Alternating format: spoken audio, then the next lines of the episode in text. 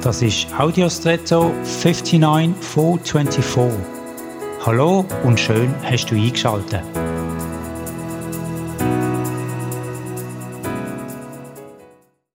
In diesen Tagen erleben wir auf globaler Ebene offensichtliche Ungerechtigkeit.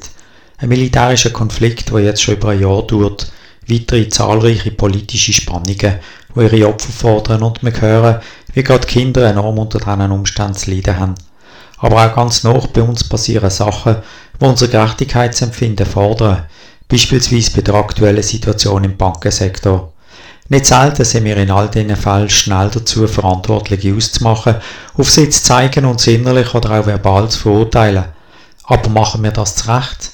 Ist es nicht so, dass gerade das, was uns an ihnen so stört und über das wir uns entsprechend reifen, eigentlich auch ganz tief in uns selber steckt?